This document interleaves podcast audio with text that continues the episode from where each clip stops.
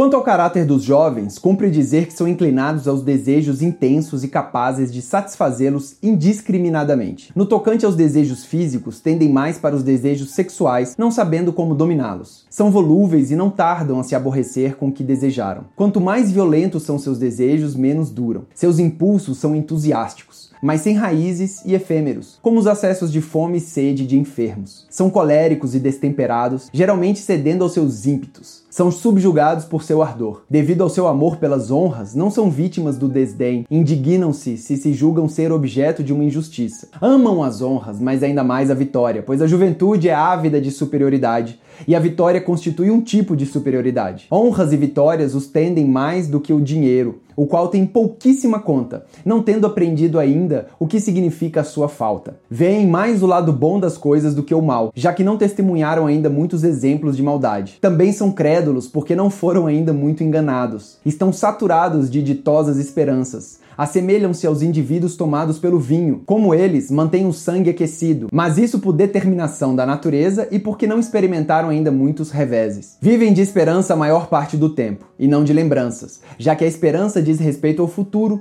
ao passo que as lembranças concernem ao passado, sendo que para a juventude é um longo futuro diante de si e pouco passado. Nos primórdios da nossa vida, nada temos para recordar, ao passo que tudo podemos esperar. Os jovens são fáceis de ser ludibriados pela razão que mencionamos relativa suas amplas expectativas. São mais corajosos do que as pessoas o são em outras idades, sempre prontos a se encolerizar e propensos a esperar um bom resultado de suas ações. A cólera os faz ignorar o medo, enquanto a esperança transmite-lhes confiança.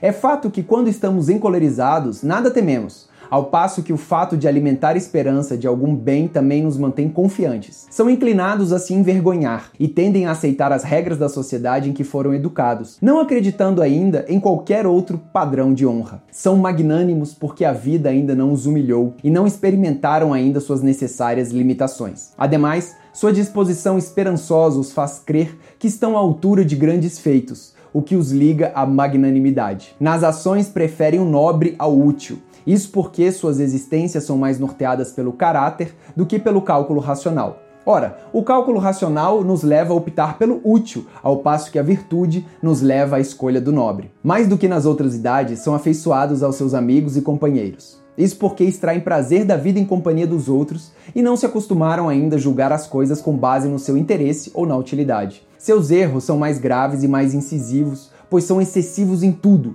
amam com excesso, odeiam com excesso e sua postura em todas as situações é excessiva. Julgam-se oniscientes e sustentam muito convictamente suas opiniões, o que representa ainda uma das razões de seus excessos em tudo. Quanto às injustiças que perpetram, o que as inspira é a desmedida e não a maldade. São compassivos porque supõem todos virtuosos e melhores do que são de fato. Sua própria inocência constitui seu padrão de julgamento dos outros, de maneira que imaginam que infligimos um tratamento imerecido às pessoas. Gostam do riso que os leva a serem bem-humorados e espirituosos. De fato, a espirituosidade é uma espécie de insolência bem educada. Eis, portanto, o caráter dos jovens. Os velhos e aqueles que ultrapassaram a idade madura exibem, a maior parte do tempo, caracteres praticamente contrários aos dos jovens. Como viveram viveram muitos anos frustraram-se frequentemente, cometeram muitos erros e porque, em geral, a maioria dos assuntos humanos tem um mau desfecho, eles não têm certeza sobre nada e mostram em tudo menos força do que deveriam. Possuem opiniões, mas nunca certezas. E resolutos às suas declarações não deixam jamais de acrescentar um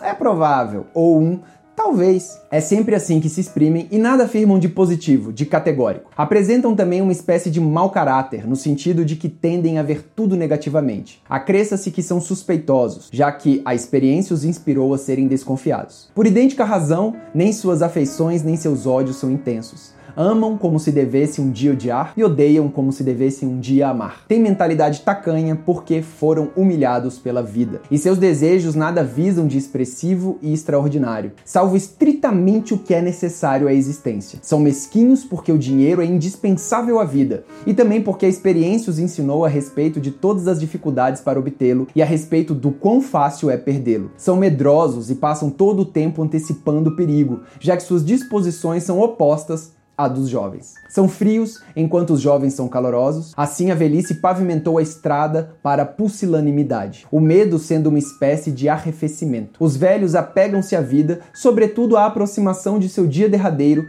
porque o objeto de todo desejo é o que nos falta. E também porque nosso desejo mostra-se mais intenso pelo que nos falta com mais premência. São excessivamente egoístas, o que persiste sendo um traço de sua mentalidade tacanha. Suas vidas colimam exclusivamente o útil e não o nobre, o que ocorre por conta de um certo excesso e do egoísmo, uma vez que o útil é o bem relativamente a nós mesmos, enquanto o nobre é o bem em si mesmo. São mais propensos à impudência do que à timidez menos ciosos do que é nobre do que com o que é útil, menosprezando o que as pessoas possam pensar acerca deles. São pouco inclinados à esperança, isso por força de sua experiência, já que, de fato, a maioria dos negócios humanos é deplorável e muita coisa não corresponde à expectativa. Além do que, para essa falta de esperança contribui em parte os medos da velhice. Vivem mais de lembranças do que de esperanças, porque o que lhes resta de vida é pouco comparado ao seu longo passado. É evidente que a esperança volta-se para o futuro, enquanto a lembrança para o passado, o que é inclusive uma razão de serem tão loquazes. Falam ininterruptamente do passado, pois esta é a recordação que lhes traz muita alegria. Seus acessos de cólera são súbitos e vivos, mas débeis. No tocante aos seus apetites, ou já se extinguiram completamente ou perderam seu vigor. Consequentemente, sentem poucos tais apetites sexuais e suas ações são determinadas mais pelo seu amor ao ganho do que pelo que realmente sentem. Daí ter-se a impressão de que nessa idade os homens apresentam um certo autocontrole. O fato é que há um afrouxamento de seus desejos, mas são subjugados pela cupidez. Os velhos orientam suas vidas mais pelo cálculo racional do que pelo caráter natural, o primeiro visando ao útil enquanto o segundo visa a virtude. Quando perpetram injustiças, seu intento é prejudicar e não insultar. É possível que experimentem compaixão, como acontece com os jovens, mas não pelos mesmos motivos. Os jovens compadecem-se por humanidade, enquanto os velhos compadecem-se por debilidade, porque julgam que todos os males podem facilmente abater-se sobre eles. E, como vimos, esta é uma das causas da compaixão. Resulta disso também serem sempre lamurientos, nem apreciadores dos gracejos nem do riso. Com efeito, a disposição para os queixumes é precisamente o oposto da disposição para o riso. As pessoas sempre veem com bons olhos os discursos que se ajustam ou que refletem seu próprio caráter. Com o que podemos depreender como compor nossos discursos de modo a ajustar tanto eles quanto nós mesmos aos nossos auditórios. Tais são os tipos de caráter que distinguem a juventude e a velhice. E isso nos basta no que se refere a este assunto.